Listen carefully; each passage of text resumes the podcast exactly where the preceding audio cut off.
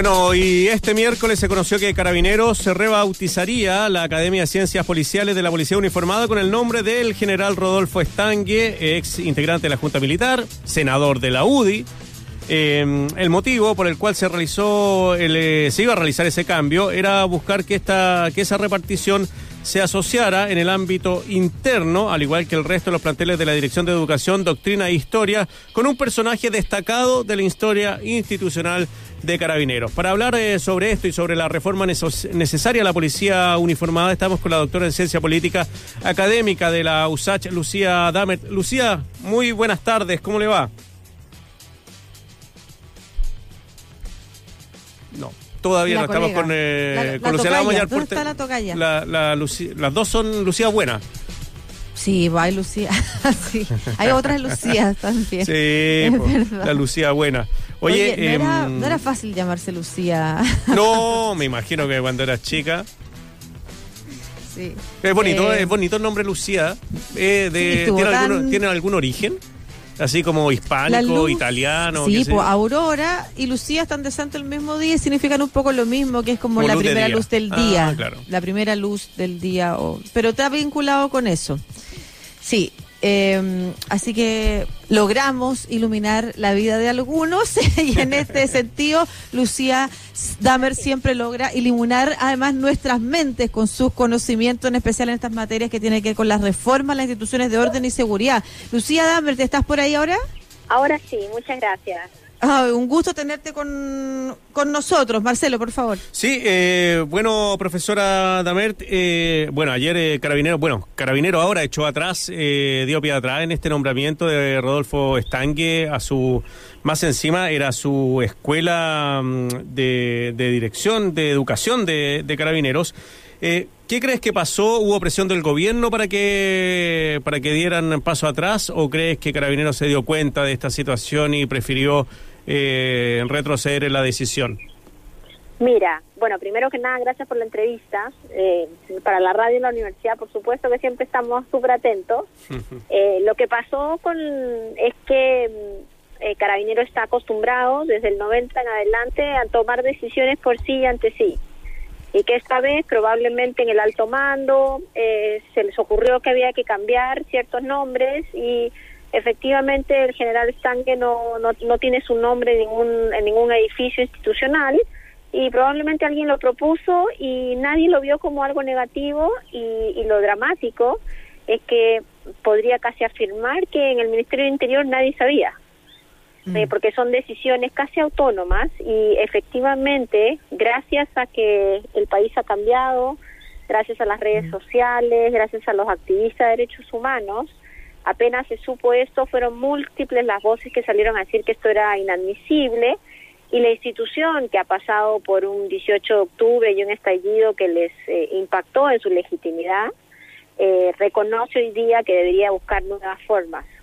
Y esto me parece que es eh, es un, un buen primer paso no porque en estas nuevas formas deberíamos también revisitar cientos de nombres edificios calles plazas donde pareciera que eh, los temas de verdad y justicia no no han sido incluidos Sí, a mí me llaman la atención dos cosas que tú planteas, Lucía, en esta primera parte.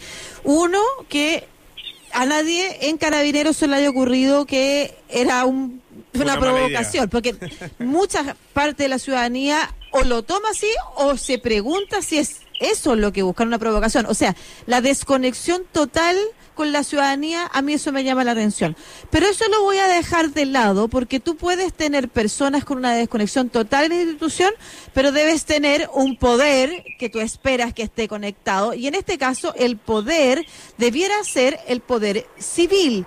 ¿Cuán lejos está la relación que tiene el poder civil con la institución de, de estar supeditada a la institución al poder civil de lo que se espera de las democracias modernas? Y no sé si en ese sentido nos puedes dar ejemplos de lo que pudiera suceder en otros países. Sí, a ver, yo creo que acá, como lo hemos conversado en varias ocasiones, a partir de la necesidad de la reforma policial, lo que hay es eh, es un es un- una autonomía policial enorme en una serie de áreas que va desde lo presupuestario hasta el tipo, digamos, de, de- de táctica policial. Y por supuesto, no solamente ellos deciden el nombre que le ponen a la academia, sino deciden lo que se enseña en la academia, quiénes se enseñan en la academia, porque no hay ningún civil en la academia, cómo se imparten los temas de derechos humanos y seguro cómo se define la historia reciente pasada miradas de la institución.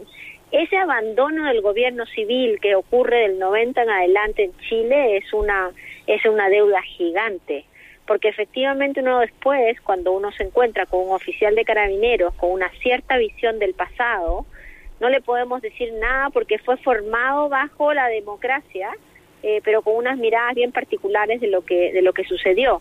Eh, me parece que el Ministerio del Interior y se lo hemos, lo dijimos desde la época del ministro Blumel tiene que fortalecer los controles civiles eh, y eso no significa que Carabineros quede atado de manos, muy por el contrario, tiene que buscar otros mecanismos. Esto ocurre, por ejemplo, en Argentina. Argentina post dictadura cambió el nombre de todas las cosas donde había gente que había estado vinculada, incluso investigada eh, por temas de violación de derechos humanos, eh, no solamente en temas policiales, sino que en temas militares. Muchas comisarías donde ocurrieron violaciones de derechos humanos en otros países, en, en Uruguay, por ejemplo, eh, terminaron siendo centros de memoria.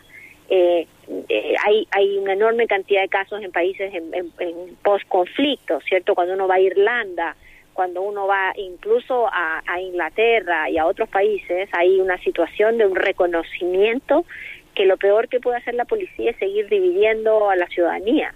Y yo entiendo que haya gente que encuentre que el general Stange fue un gran general. Me parece que cada uno tiene mm. su derecho pero de ahí a ponerle el nombre a la academia donde se forman los próximos líderes institucionales, donde se forman los líderes, además de las policías de América Latina, me parece un error garrafal.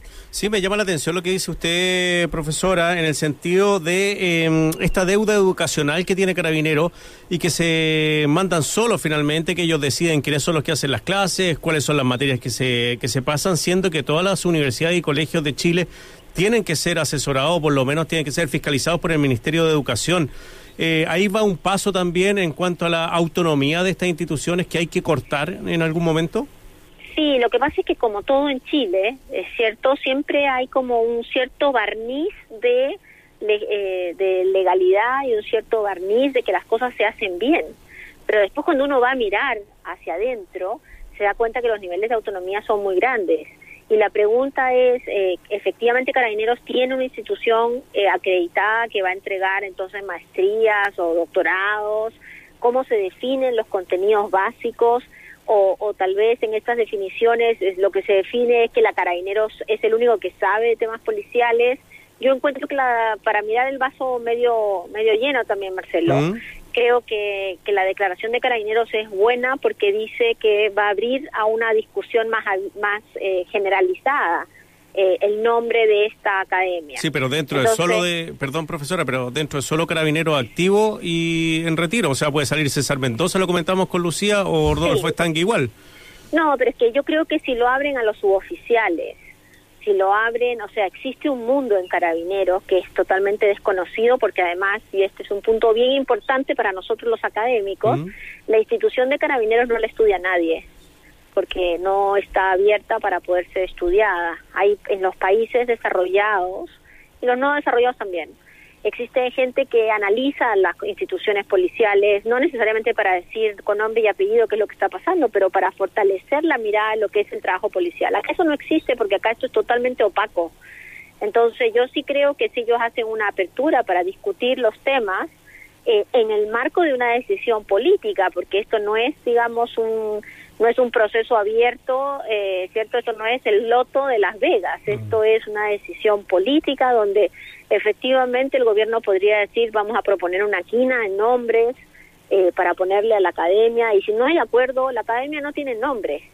Y entremos a revisar algunos otros nombres también que ya están instalados y que pasaron colados incluso en procesos de, en gobiernos democráticos pero pero ya decir eso porque perfectamente podrían haber dicho el alto mando decidirá cuál es el próximo nombre claro. ah entonces eh, yo creo, eh, quisiera creer en todo caso, porque también mucha es la opacidad de que el gobierno se dio cuenta que esto podía ser eh, un problema más para la institución, que podía alentar a aquellos jóvenes que ya sienten que la policía es abusiva y violenta.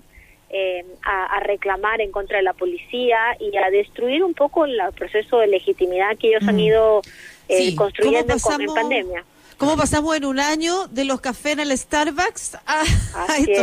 Qué impresionante cómo cuando se tensiona la democracia aparecen como los, los cimientos de esa educación que tú señalas, Lucía, que se está dando. Para finalizar, solo me llama la atención, además, bueno, me siguen llamando la atención muchas cosas, pero me llama la atención además que tú menciones que ellos decidieron, que bueno que hayan decidido abrir. Todavía eso en el marco de la legalidad es permisible y necesitamos otra constitución para cambiarlo o hay margen para que en algún momento el Poder Civil defina los destinos de las instituciones?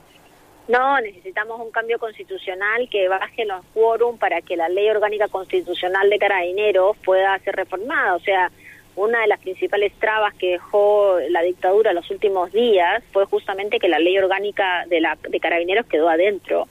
Eh, de la Constitución. Por ende, para cambiar cosas como que alguien sepa cuántos hay en cada uno de los distritos, necesitas eh, eh, pasar por niveles de secreto o que el general director es básicamente el único que tiene decisión sobre, es, digamos, juez y parte dentro de los procesos institucionales, o que el poder político, la verdad es que está totalmente marginado de ciertos accesos e incluso de información respecto al trabajo policial. Pero además de los temas más estructurales, también ha habido un cierto abandono, cierto, el mundo político, porque el mundo político decidió mirar al costado y mientras la policía no molestaba o no generaba problemas, ellos este, dejaban que la policía defina eh, por sí y ante sí prácticamente todo, entre ellos los nombres de los edificios. Eh, se tiene que hacer un cambio bien fundamental y yo creo que este es un primer, una primera demostración que, eh, que se pueden hacer cambios y que hay que empezar a notar los problemas con, con, rapidez. ¿no? Esto lo sacaron el 13 de agosto, recién hoy, ayer nos enteramos. porque se filtró la orden, porque además ni siquiera es una orden firmada por el ministro, es una orden firmada por el general director. Eh, y bueno, habrá que generar un equipo de mundo civil que empiece a revisar todas estas cosas y empezar a catetear todo el tiempo respecto a este tipo de autodecisiones. Mm. Lucía Damert, académica de la Universidad de Santiago y doctora en Ciencias Políticas, conversando con nosotros acá en Estación Central de Radio USACH. Que le vaya muy bien, profesora. Un abrazo. Hasta luego.